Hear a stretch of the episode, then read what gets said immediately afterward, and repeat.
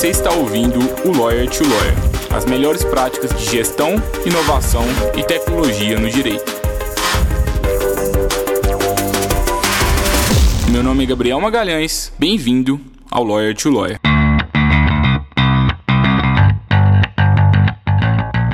Esse podcast é oferecido pela Free Law, a forma mais segura para que o seu escritório de advocacia contrate advogados online e sob demanda. E eu sei que talvez você nunca pensou nessa possibilidade, mas agora você pode realizar parcerias com advogados especializados em qualquer área do direito, de acordo com a sua necessidade. É só entrar no site www.freelaw.work e enviar a descrição do serviço que precisa ser executado, as orientações, o prazo, e aí só aguardar a mágica acontecer e você visualizar as propostas dos profissionais. Faça parte agora da nossa comunidade e aumente o portfólio de serviços jurídicos que o seu escritório oferece aos seus clientes. Olá, advogado, olá, advogada, seja bem-vindo, seja bem-vinda ao episódio 53 do Lawyer to Lawyer. Sou Gabriel Magalhães, é um prazer estar aqui com vocês novamente. Hoje nós vamos falar sobre disputas societárias e advocacia no mundo pós-Covid-19. E é o primeiro episódio que a gente tem o prazer de ter dois convidados ao mesmo tempo. É, vou ter o prazer de falar aqui hoje com Guilherme Capurus e com Bernardo Freitas, do Freitas e Ferraz Advogados. E o que mais me chama a atenção do, do escritório é, deles é o sucesso repentino, né? Aliás, muitas pessoas falam que é repentino. Eu tenho certeza que vocês vão vão me corrigir aqui, porque é uma longa carreira de sucesso que eles tiveram e o escritório fundado em 2016, que hoje é uma das maiores referências em Belo Horizonte e no Brasil aí no que se trata de disputas societárias. É, o Guilherme ele é especialista em arbitragem pelo IBMEC, pós-graduado em Direito Civil pela PUC Minas, também é graduado em Direito pela UFMG. E o Bernardo, ele tem MBA em Finanças pelo IBMEC e ele é graduado em Direito pela UFMG como que é a rotina da advocacia é, societária, quais disputas que geralmente surgem, como que está agora com a Covid, né? como que era antes, o que, que mudou, qual é o cenário depois, quais são as oportunidades e desafios agora desse novo mundo e como que é a prática mesmo da advocacia societária. Né? É um ambiente bem específico, eu tenho certeza que vocês vão gostar bastante. Sejam bem-vindos ao episódio de hoje, espero que vocês é, estejam bastante animados e eu tenho certeza que todos os colegas advogados vão gostar bastante do episódio de hoje. Bom, gente, é, o termo, começar pelo termo disputas societárias, é, é, representa para mim uma, uma adequação muito grande na, na pergunta em relação à expressão disputas, né, que normalmente ela vem ligada a processo. E, e a questão da, da, da, disputa societária em si, é, na maioria das vezes, ela, ela é anterior ao próprio processo e muitas vezes ela se encerra antes mesmo do processo começar. É um conflito dentro da sociedade. Né? Ele tem, ele ocorre quando há algum choque de interesses das entidades, dos órgãos é, empresariais. A gente está falando dos sócios, dos administradores, dos conselheiros, enfim, toda disputa que há dentro da sociedade se refere a uma disputa societária. É, e, e, complementando aí, Gabriel, primeiro queria agradecer aí novamente o convite, é um prazer muito grande estar aqui é, nesse podcast que, que tem tratado de assuntos muito relevantes e, e ser convidado aí por você, para a gente foi uma, uma honra, uma satisfação muito grande.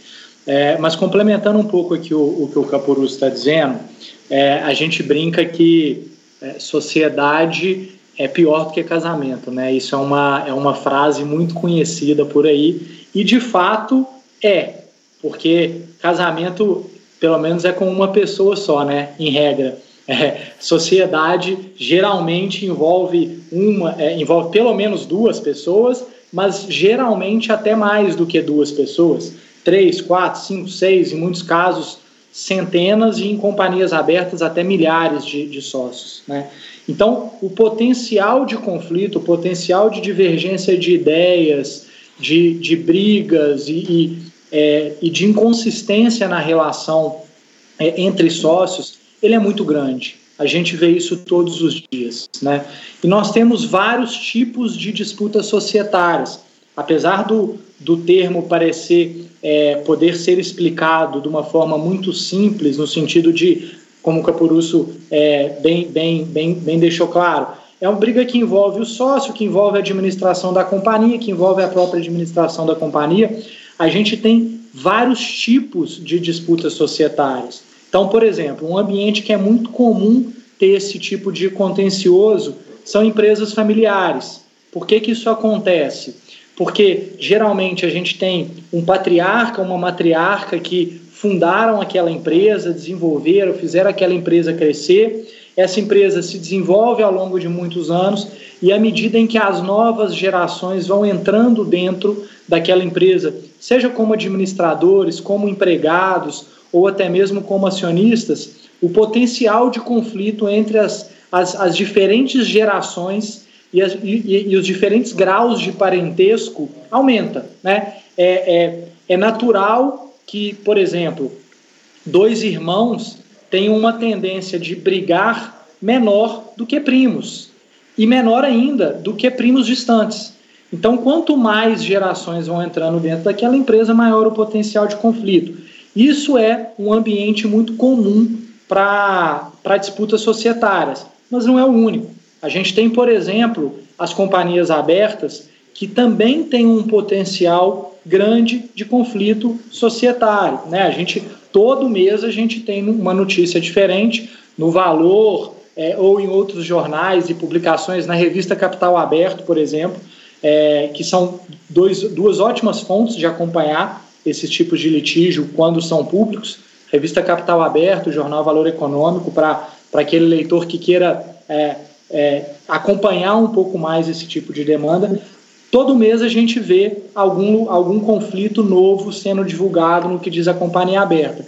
Nesse caso, tende a ser um pouco mais diferente, porque a gente tem, é, de um lado, aquele acionista controlador que está no dia a dia da companhia, que direciona os negócios da companhia, e de outro lado, a gente tem os investidores, aquelas pessoas que compram ações no mercado e que muitas vezes têm interesses opostos aos controladores. Né? Nós estamos gravando aqui a, é, esse episódio agora em maio de 2020, é, gravando aí até a distância, né, por conta desse cenário que nós estamos hoje, é, mas há uma, duas semanas atrás é, foi, foi, foi muito divulgado é, um conflito que ainda não chegou a ser judicializado, não chegou a se tornar uma arbitragem, mas que é um início de um conflito, como esses conflitos é, costumam começar, a gente vai falar um pouco mais disso, que é a questão da Eneva e da AES Tietê, duas empresas de energia, que é um típico conflito de companhia aberta. É, interesses opostos entre o controlador e acionistas com um perfil um pouco mais de investidores. Então a gente tem aí é, uma, uma amplitude muito grande nesse tipo de demanda e características muito próprias é, que, obviamente, precisam ser entendidas pelo advogado que vai atuar numa, numa demanda como essa. E, e a questão da amplitude né, e da riqueza em, disputas societárias, ela, ela realmente ela tem uma casuística bem, bem grande. Né? A gente está falando de exercício de administração, prestação de contas de administrador, destituição de administrador, intervenção sobre a sociedade, né, que é quando o juiz nomeia um administrador para a sociedade. Né, o juiz, obviamente, aí é o árbitro. É, divergência entre os sócios numa reunião ou assembleia, né, e aí vai abrir um flanco para você fazer uma impugnação de uma deliberação, analisar quórums legais é, de contratos sociais, acordos de acionistas, enfim, tem uma, uma imensidade aí de questões a serem analisadas. Saída de sócio, por exemplo, é, exclusão por cometimento de alguma fa de uma falta grave, ou mesmo uma pessoa que quer é, da noite para o dia se desligar da sociedade. Está na Constituição que ninguém é obrigado a se, a se associar nem se manter associado. Então, existe mecanismos aí do, do sócio se desligar da sociedade responsabilidade do sócio ou administrador. Por atos ou omissões que eles, que eles pratiquem no exercício da atividade. Isso pode gerar aí, é, é, dano para a sociedade e um eventual pleito aí de indenização em favor da sociedade. Então, realmente, o, o, o cenário, né, a casuística é muito grande em matéria de disputa societária. Uhum. É, e, assim, quando vocês estão de um dia para a noite, né, é, começaram a decretar isolamento social, algumas cidades já com lockdown, qual que foi o impacto disso no, no cliente, nos clientes de vocês? Como que vocês estão vendo isso? É, assim, a gente teve um episódio aqui no Lawyer to Lawyer que a gente falou especificamente sobre os impactos que a Covid gera na advocacia. E nesse episódio a gente discutiu né, com, com o Gustavo, que é, um, que é lá do, do Rio Grande do Sul, ele trouxe ali uma, uma frase bem marcante falando que o direito ele é, ele é anticíclico, a advocacia muitas vezes é anticíclica. Geralmente nessa época que tem, a gente tem grandes fatos, a gente tem mais problemas. Eu imagino que mais disputas societárias, talvez. Como que tá o trabalho de vocês agora, assim, nesse, nesse, nesse período? É, o que, que vocês estão tendo que fazer de diferente e o que, que mudou no escritório de vocês? Vocês estão trabalhando de casa agora? Quais estão sendo os desafios agora? É, Gabriel, por incrível, por incrível que pareça, é, é essa frase ela, ela, ela tem razão. É, principalmente no âmbito do, do direito societário, ela, ela, é muito interessante porque, é, a rigor, quando tudo está indo bem, você tende a ter um, um tipo de trabalho mais intenso. Né? Ninguém está dizendo que, que, que, quando a economia está indo bem não tem disputa societária, obviamente não é isso.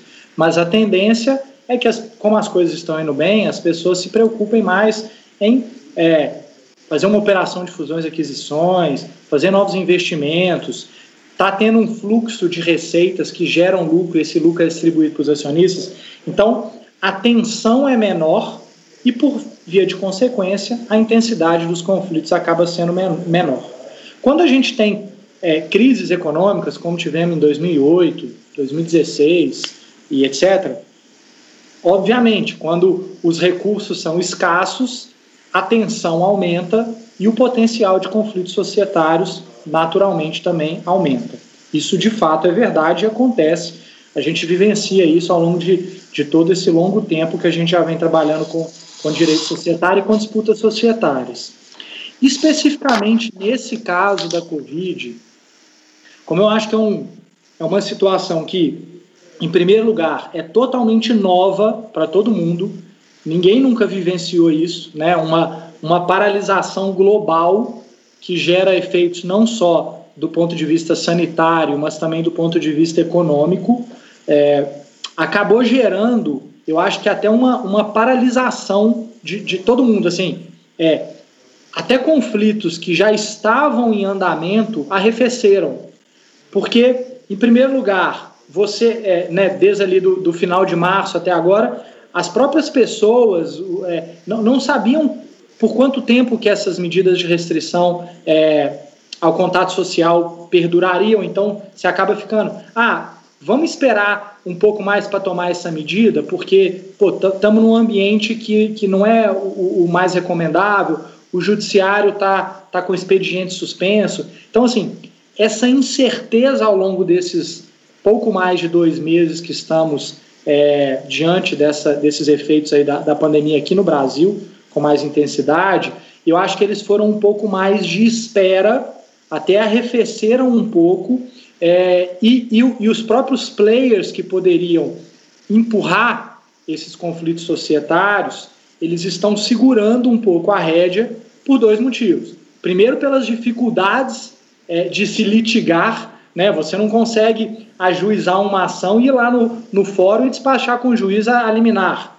que é algo muito comum nessa prática de disputas societárias.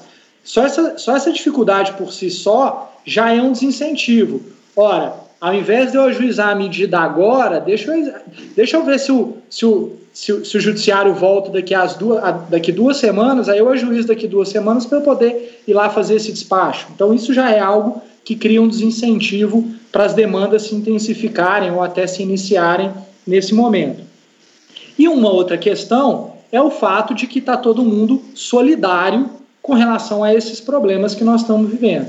Então, eu acho que, por mais que disputas, obviamente, estejam ocorrendo, estejam é, continuando, as medidas estão sendo um pouco mais brandas, pelo menos nesse período de incerteza de quanto tempo que isso vai durar, é, tendo em vista as dificuldades e essa solidarização aí é, entre todos, tá? O que não significa dizer que as demandas que já estavam em andamento pararam. Por exemplo, as, as tribunais arbitrais, praticamente todos, estão funcionando de forma eletrônica.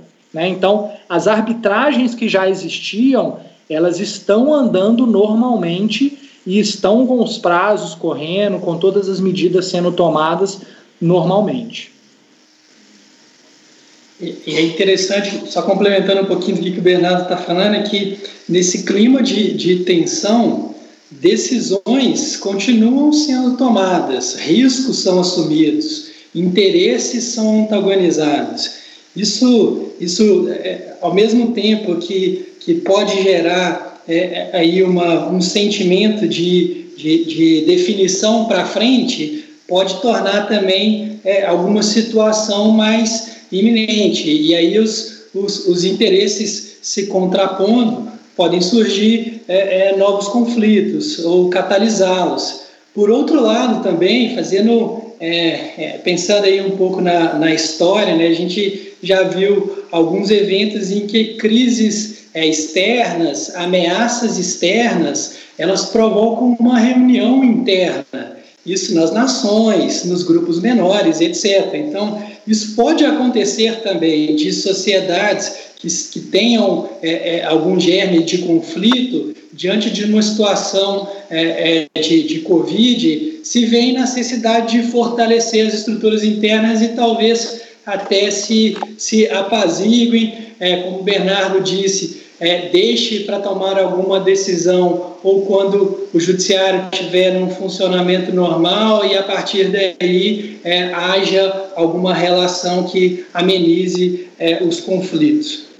E assim, até pegando um pouco desse novo ambiente né, de, de mais solidariedade, pelo menos é, eu tento acreditar nisso e de fato várias pessoas é, estão, estão sendo mais solidárias, algumas nem tanto. É, como que, que vocês organizam a, a, equipe de vocês entre contencioso, entre consultivo, é, entre negociar ou não? É, como que vocês definem esse tipo de estratégia, considerando tanto um contexto macroeconômico quanto a, a própria peculiaridade de cada caso concreto de vocês? E como que você, entrando um pouquinho também na divisão da equipe de vocês, como que é mais ou menos a divisão do, do, do, trabalho assim entre os, entre os advogados? Falando um pouco de gestão também. Bom, é, no nosso funcionamento, a começar pelo nosso funcionamento, como que a gente está, né? A gente já completou um pouco mais de dois meses de trabalho em casa, né? Em home office.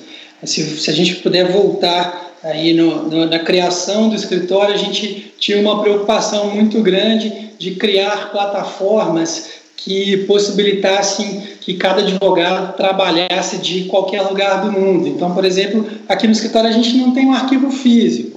É, a gente tem alguns armários que estão, na maioria deles, vazios e a gente teve uma preocupação muito grande de organizar bem o ambiente é, virtual de forma que não impossibilitasse o trabalho de ninguém. Obviamente não pensando aí com talvez como o Bill Gates de que isso ia acontecer, mas de uma forma que tornasse é, é, a relação entre a gente é, é, mais eficiente sob o ponto de vista de estrutura física. E, e, e, tem funcionado bem, né, Bernardo? É, é, esses dois meses a gente implantou algumas rotinas é, internas das próprias áreas e, e do próprio do, do, escritório como um todo para manter tanto é, a conexão, a chama acesa, quanto para não impossibilitar aí a, a, o trabalho de uma forma eficaz é, para todo mundo.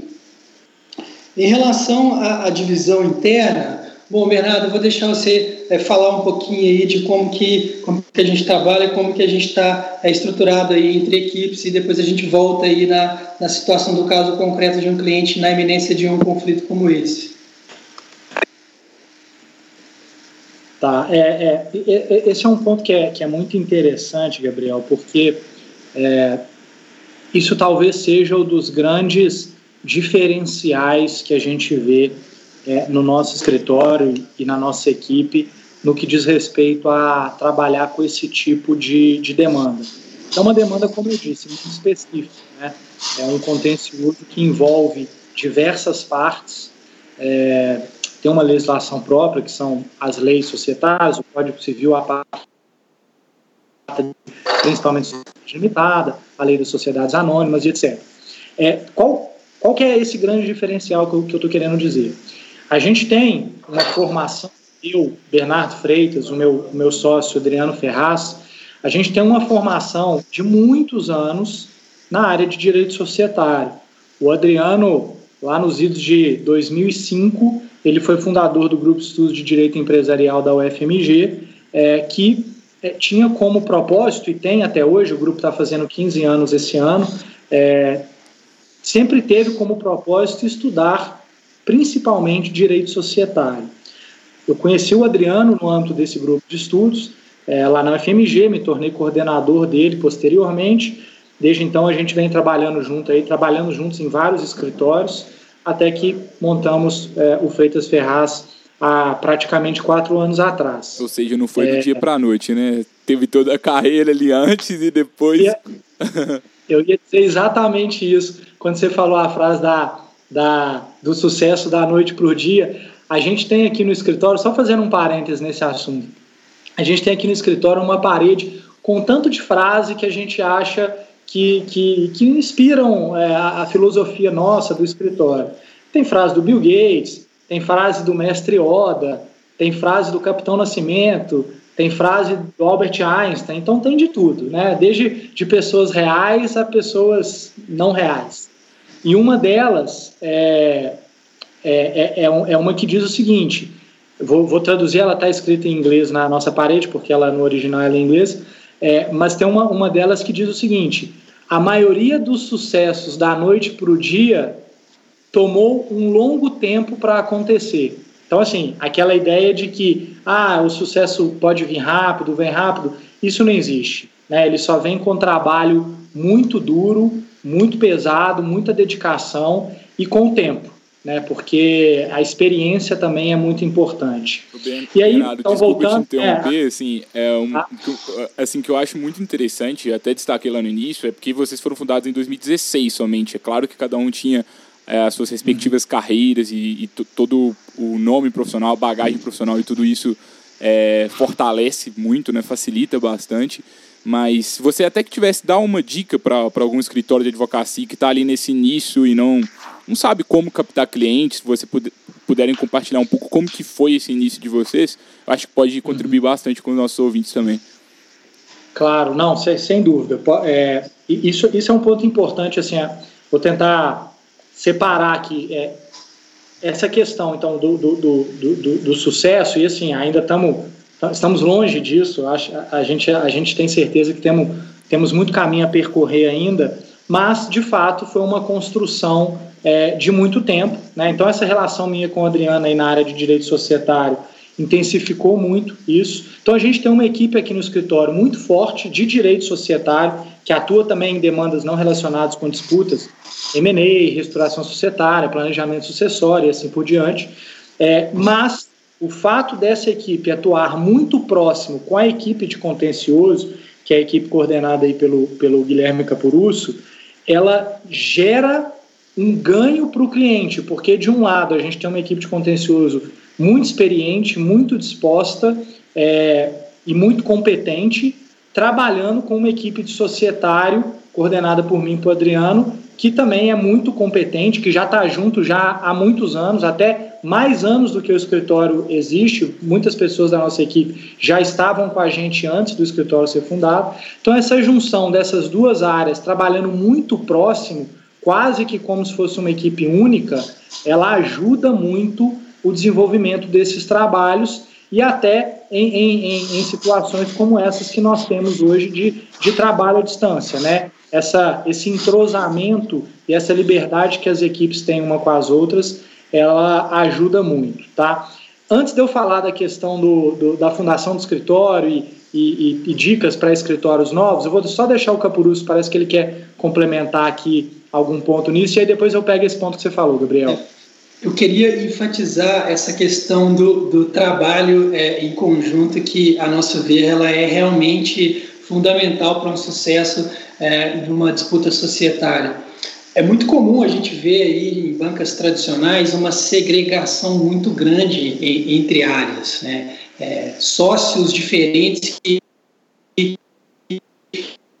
que não se espelham isso para a equipe abaixo. E aí a pergunta é o seguinte: quando existe, como a disputa societária, é, é, um processo, um caso que demanda é, conhecimentos tão específicos de duas áreas, como é que faz? Como é que fica? Né? As pessoas elas não estão acostumadas a, a trabalhar entre si, um não conhece o dia a dia do outro, quem que vai gerenciar, quem que vai liderar, como que, como que divide essa bola. E, e aqui no Freitas Ferraz, a gente tem é, isso muito, muito consolidado, porque já vem desde lá de trás de, de valores nossos, de críticas, de como que a gente acha que um bom trabalho tem que ser conduzido sob o viés do cliente, não do sócio, não da área, mas como que o escritório como um todo ele consegue entregar o máximo que ele tem para determinada disputa. Então era só esse comentário aí que eu queria fazer em complementação do que, que o Bernardo fez. É, e, aí, e aí, pegando o ponto que você estava comentando, Gabriel, sobre a questão é, da carreira e até da, da, da questão do escritório, quem está começando e etc. Uma outra, uma outra filosofia que a gente, é, principalmente eu e Adriano, lá atrás a gente conversava muito e, e, e eu tenho certeza que isso vale também para o Capurus e para os outros sócios nossos, e aí, até por isso que, apesar da gente ter trabalhado junto durante muito tempo em outros escritórios, em outros locais, é, viemos a montar o escritório né, somente, entre aspas, há, há quatro anos atrás, é porque nós sempre tivemos a mentalidade de que você ter é, um, um, mentor, né, você ter um mentor ou mentores, né, pessoas que te ajudem no seu desenvolvimento pessoal é muito importante. Né? Então, é, naturalmente, o nosso, o nosso é, o ponto em que nós chegamos, tudo que nós sabemos hoje, é, nós devemos não, não apenas a nossa dedicação e, a, e ao que nós corremos atrás, a nossa vontade, mas também é, pela convivência que tivemos com, com pessoas que foram nossos, nossos superiores aí em outras bancas. Isso é muito importante. Isso ajuda a, a, a gente a aprender muito, a evoluir muito, é, a aprender com os acertos e com a grande qualidade dessas pessoas e também é, com os erros. Então, isso foi muito útil para a gente.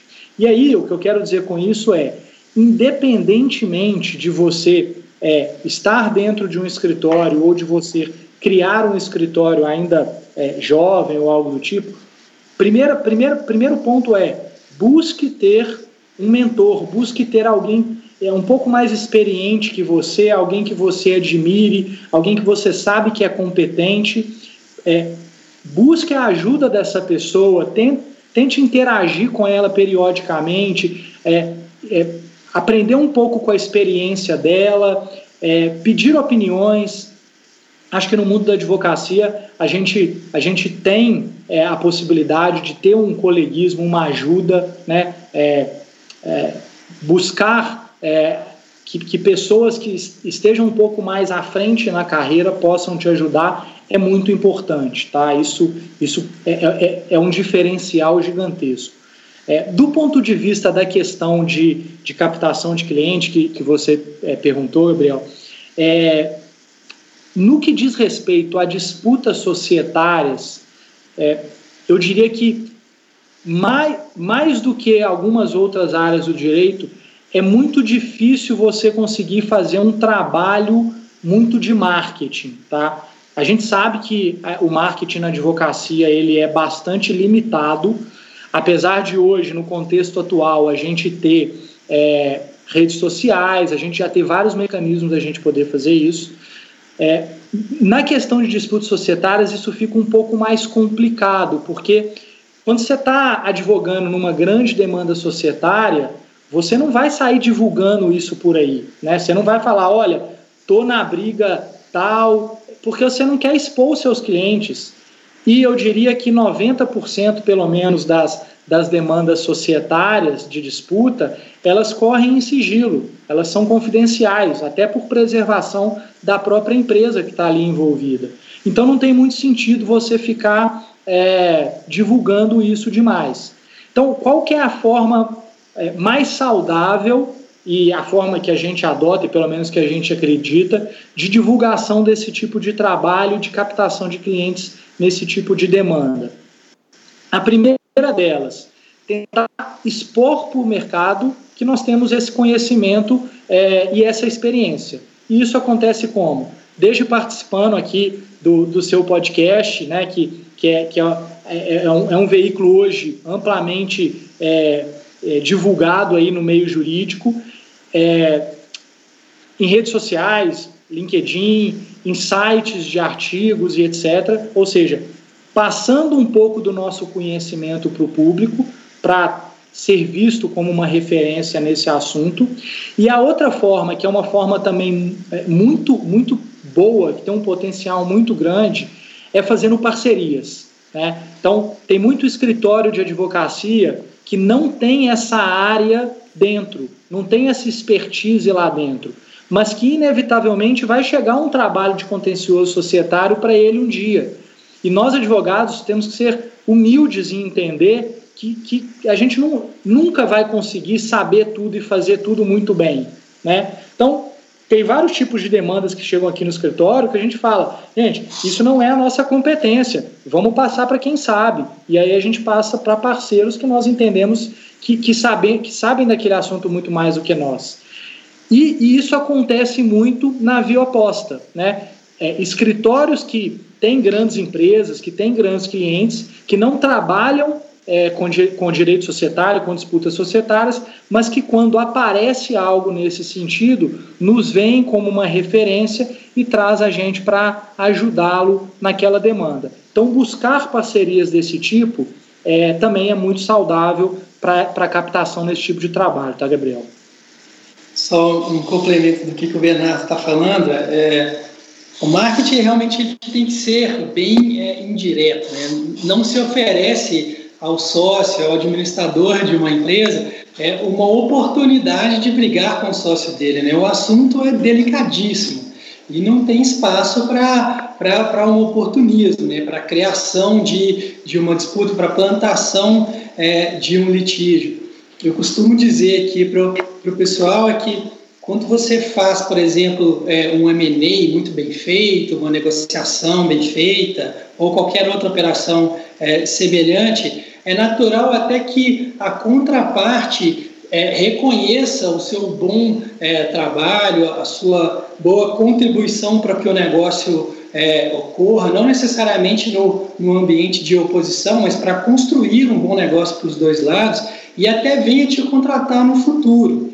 Isso em disputas, principalmente societário, é, é, é, é, impossível, simplesmente impossível de acontecer. Você, você ganha praticamente um inimigo, dada a, a intensidade, a dinâmica, é, é, a, a, oposição entre interesses. Então, realmente, é, é, o que o Bernardo disse: você tem que criar outras formas, tanto de, de associação, de divulgação de conteúdo, para que você seja lembrado e possa ir trabalhar é, é, ou dentro dos próprios clientes ou com alguns colegas que já atuem aí para empresas, mas que não tenha é, é, esse conhecimento ou a própria é, estrutura para cuidar de uma, uma disputa como essa. É, eu acho muito interessante na fala de vocês é perceber o tanto que vocês conhecem muito bem o mercado em que vocês estão atuando e conhecem muito bem os seus clientes, né? Porque a partir do momento que a gente conhece o cliente, a gente começa a perceber assim: opa, quem está atendendo o meu potencial cliente hoje é uma banca de advocacia que não tem a especialidade que eu tenho. Talvez um possível inimigo se torne um grande aliado. E muitos escritórios ficam ali um pouco perdidos nisso. Eu acho que a partir do momento que a gente descobre melhor ali quem é o nosso cliente, quem, é quem são os nossos concorrentes, a gente vai descobrir ali possíveis oportunidades e da mesma forma possíveis ameaças. E eu também percebo muito que vocês, é, além né, de, de prestarem os serviços jurídicos, né, além de, de fazerem o, o básico e fazerem ele muito bem feito, né, que precisa ser, ser feito, vocês estão ali buscando produzir conteúdo na internet. Então vejo sempre webinars de vocês, as redes sociais muito movimentadas. Inclusive é uma das, um, é, é um escritório que talvez o escritório que mais produz conteúdo que eu, que eu, que eu acompanho assim atualmente. Eu acho que isso é legal. E isso é o inbound marketing, né, que está muito em voga e vários escritórios de advocacia ficam falando por aí que não tem cliente. Mas, poxa, quanto tempo que você gastou ali para produzir conteúdo? Quanto tempo você gastou para compartilhar os seus conhecimentos? Quanto tempo você gastou para buscar parceiros? Eu acho que poucas pessoas fazem isso. E, por fim, a última questão que eu destaco, né, eu tive a oportunidade de, de visitar o escritório antes da Covid, né? É, e eu vi a parede e o que marca né, a cultura bem, bem, bem forte desde o início.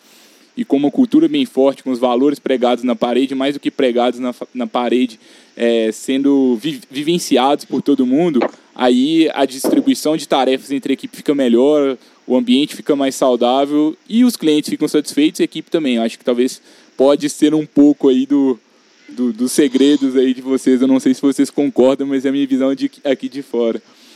É, Para a gente fechar, é.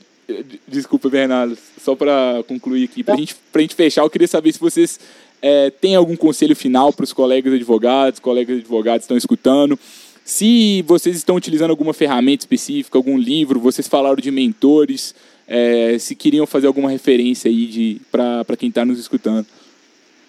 Uhum. Deixa, eu, deixa eu só comentar dois, dois pontos que você, que você, colocou, que você colocou aí, Gabriel. Primeiro, eu queria só, só fazer um, uma, uma ressalva aqui, né? Quando a gente fala é, inimigo, de forma alguma é, é, inimigo no sentido de ser alguém que a gente desgoste, etc.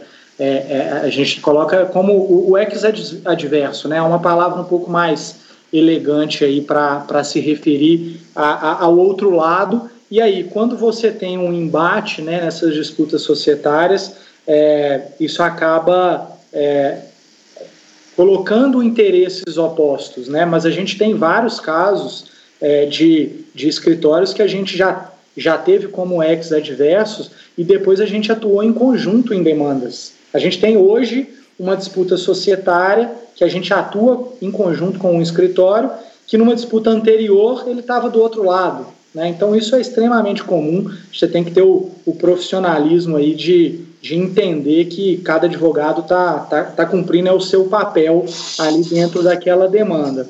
É... E só um parênteses, Bernardo, às vezes até facilita, né? A gente tem exemplo aí de, de, de pessoas que, que já são os nossos ex-adversos com mais frequência, facilita bastante a comunicação, sentar na mesa, discutir e resolver o problema do cliente.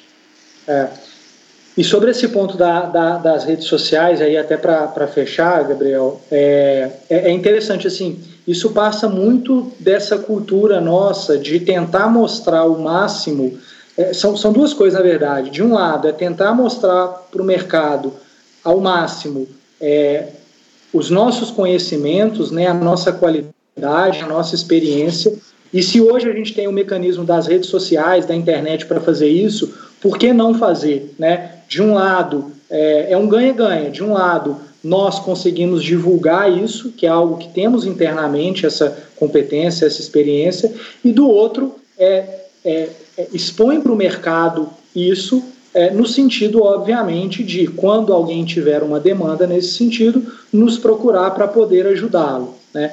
E, e, isso internamente é, é, é resultante de, de uma política educacional muito forte que a gente tem aqui no escritório, de sempre dar cursos, todos os, os sócios aqui do escritório, eles dão aulas periódicas para a equipe sobre temas diversos. Eu dou aula, é, já dei, já dei um, é, um ano aula semanal sobre M&A, agora eu estou dando sobre acordo de acionistas, então a gente tem isso interno muito forte.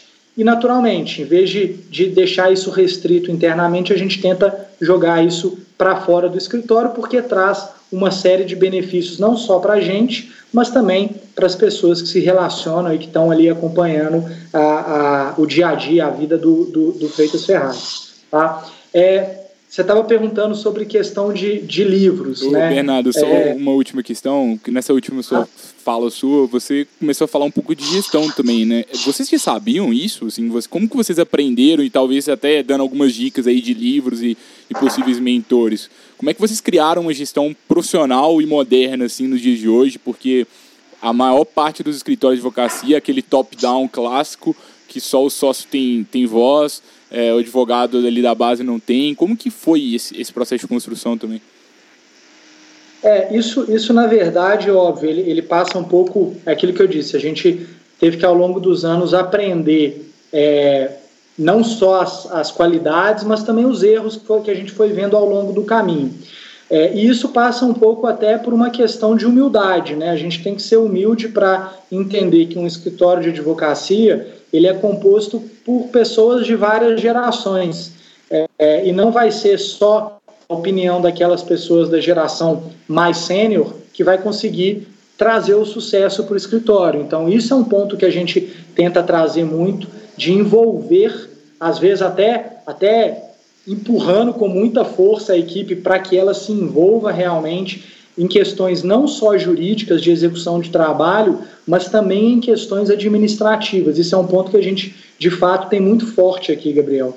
É, e aí, nesse sentido, a ideia é cada vez mais o sócio sair da gestão de dia a dia, colocar isso na mão de quem está ali no dia a dia, né? então envolver a equipe jurídica também nesses, nesses temas relacionados com RH, é, administração organizacional, eficiência, tecnologia, inovação, gestão. É, e, e um, um, passo muito importante que a gente deu no final do ano passado, que foi a contratação é, do, do Ebert, que é a pessoa hoje que é o, é o chefe aí da nossa parte administrativa, é, para assumir é, todos os projetos administrativos e de gestão que a gente tem no escritório, delegando, coordenando os vários comitês que a gente tem, os vários projetos é, de gestão que a gente acaba criando aqui dentro também, muito resultante da, da, da, das ideias que a gente busca ter, não só no ambiente dos sócios, mas também muito no ambiente dos advogados.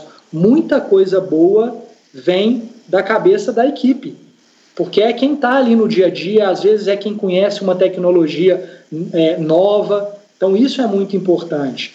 E isso, óbvio, isso, isso vem é, não só daquilo que a gente aprendeu com, com, a nossa experiência, mas vem, por exemplo, de, de algumas leituras. Vou dar um exemplo aqui de um livro muito legal que a gente, eu já li, o, o, o, os outros sócios aqui leram, a gente até comprou uns quatro, cinco exemplares, colocamos aqui no escritório para a galera ler, que é um livro que chama Mais Rápido e Melhor. Ele não tem nada a ver com questão jurídica, ele é totalmente questão é, de gestão, de como implementar determinadas práticas dentro de uma organização para criar incentivos e para criar eficiências é, lá dentro, questões motivacionais, questões de, de, de, de, RH. Então tem muita coisa interessante nesse livro. É um, ator, é um autor é, super é, competente, que é o Charles Duhigg.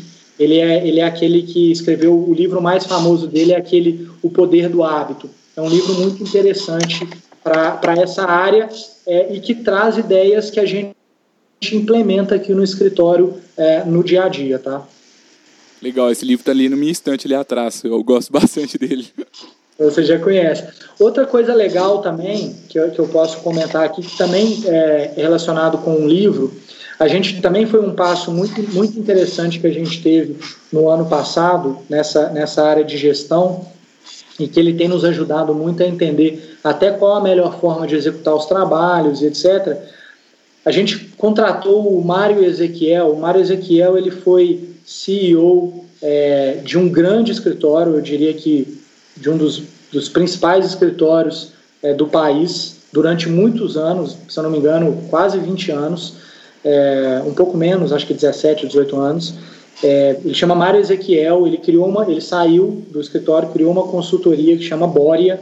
É um cara super competente e que ajudou a gente demais a desenvolver o nosso planejamento estratégico, a gente olhar para dentro, a gente conseguir entender as nossas áreas de competência, as nossas forças, as nossas fraquezas, como que a gente tem que focar nisso é, e, e, e, e, tem nos ajudado a desenvolver mais internamente como executar os trabalhos e como gerenciar tudo que a gente tem aqui dentro de uma forma mais eficiente. Ele também tem um livro, eu não vou, eu não vou lembrar o nome dele aqui agora, mas ele também tem um livro, e aí esse sim é focado para gestão de escritório de advocacia.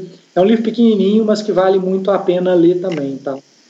Eu lembro bastante desse livro e, e eu e Bernardo a gente se debruçou bastante dele, principalmente aí na, no início, na, na criação do escritório, chama Gestão Eficiente de Escritório de Advocacia. É, pegando o exemplo aí do que, que o Mário fez num, num grande escritório, a gente adotou é, como máxima de, de gestão, estudou bastante o livro dele, tem algumas, tem algumas é, aplicações de, de ordem prática, algumas dinâmicas, alguns índices bem interessantes. É, vários deles a gente aplica na nossa gestão até hoje, nas nossas apresentações. É, enfim, é, é para quem está, principalmente para quem está começando, para ter uma ideia de, dos, dos, conhecimentos, da expertise que precisa ter para criar um escritório, para desenvolver o escritório de uma forma com uma, com uma gestão é, moderna, inovadora, é com certeza aí um ponto de partida que vale bem a leitura é, escutando vocês, eu estou vendo duas pessoas muito técnicas aqui na minha frente, mas ao mesmo tempo, é, minha, minha opinião é que só isso não basta, né? Vocês estão mostrando que tem muito mais do que isso. E o que eu vejo é ou um extremo ou outro. Principalmente nesse, nesse âmbito aí mais de, de disputas, mais de, de valor maior, né? Geralmente a gente tem grandes juristas, mas poucas pessoas que ao mesmo tempo têm essa, essa pegada forte de gestão. Quando a gente tem os dois é, juntos, a gente consegue entregar serviços melhores para os clientes. Porque além de, de ser muito bons ali no, no, direito, a gente também consegue criar uma experiência diferenciada, prestar serviço de uma forma diferente, se comunicar de uma forma melhor e aí realmente se destacar no mercado. É, muito obrigado, viu, pessoal? Vocês têm algum último recado, assim, alguma dica final, algum comentário final? Só um último recado, só um, na verdade, um último comentário que eu queria fazer, Gabriel, é que na verdade, assim, a gente tem muitas ideias, mas ainda estamos muito longe de chegar onde a gente quer chegar e é onde a gente acha que é o ideal. É, tem muita coisa que dá para fazer no mercado jurídico, na, na maior eficiência, na maior profissionalização é, da prática jurídica, e é isso que a gente tem como um dos principais objetivos. Né? A gente ainda está muito no início, como, como a gente disse, quatro anos na vida de uma empresa não é nada, é, é, é, o bebê engatinhando ainda e é, e é, como a gente se sente, um bebê engatinhando, porque tem muito projeto, a gente tem muita ideia que a gente quer desenvolver ainda.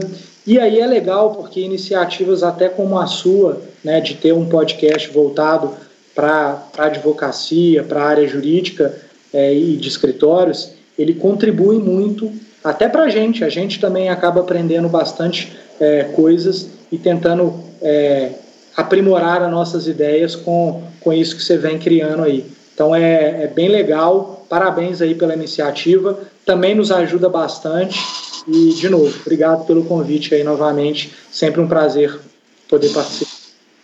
Obrigado, Gabriel, pela oportunidade aí de, de poder contribuir com um pouco da, da nossa experiência. É, como conselho e, e e, conclusão final, eu, eu, queria falar que o Freitas Ferraz ele é um escritório, é uma frase que a gente costuma dizer bastante aqui, que é um escritório que não tem dono. Desde o momento, desde o marco zero, desde as nossas conversas iniciais, a gente não queria criar um escritório de, de um sócio eterno, um sócio que tratasse aquilo ali como se fosse uma coisa dele. Não, pelo contrário, a gente é, é bastante transparente, a gente é aberto, como diz o Bernardo, como o Bernardo bem disse, a gente até empurra é, o pessoal para participar cada vez mais, estar atento à, à, gestão, à inovação e tecnologia, e a gente quer que essas pessoas se desenvolvam, né? desenvolvam o próprio escritório, se desenvolvam é, pessoalmente. Então, é, é o conceito que a gente acredita e que toda vez a gente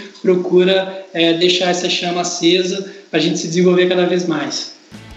Muito obrigado, Guilherme. Obrigado, Bernardo. Agradeço também a toda, todo o pessoal aí do, do Freitas Ferraz, todos os colegas ouvintes aí que estão aqui até o momento. Eu acho que Se você está aqui até agora, eu acredito de verdade que você está comprometido aí com o novo modelo de escritório de advocacia.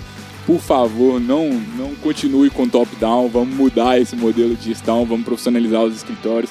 Eu acho que a gente pode mais na advocacia e com isso a gente tem clientes mais felizes, equipes mais felizes, é, pessoas menos doentes, né? Advocacia é muito difícil, é, ambientes ali muito de muito estresse. E a gente está lidando com o problema. A gente falou que hoje de talvez um dos ambientes mais estressantes de todos, disputa societária. Olha a pressão, olha o tamanho da disputa envolvida. A gente ainda tem uma má gestão, fica um ambiente ainda mais difícil, né? Eu acho que fica um convite para todo mundo buscar as duas formas se você quiser ler a transcrição desse episódio, acesse o blog da Freelaw, o link está aqui. Esse episódio está transcrito lá e todas as referências aqui também do, do episódio, os livros citados, você consegue encontrar na descrição do episódio. A gente se vê novamente na próxima semana para mais um Lawyer to Lawyer da Freelaw. Agradecer a todos aí pela audiência. Obrigado.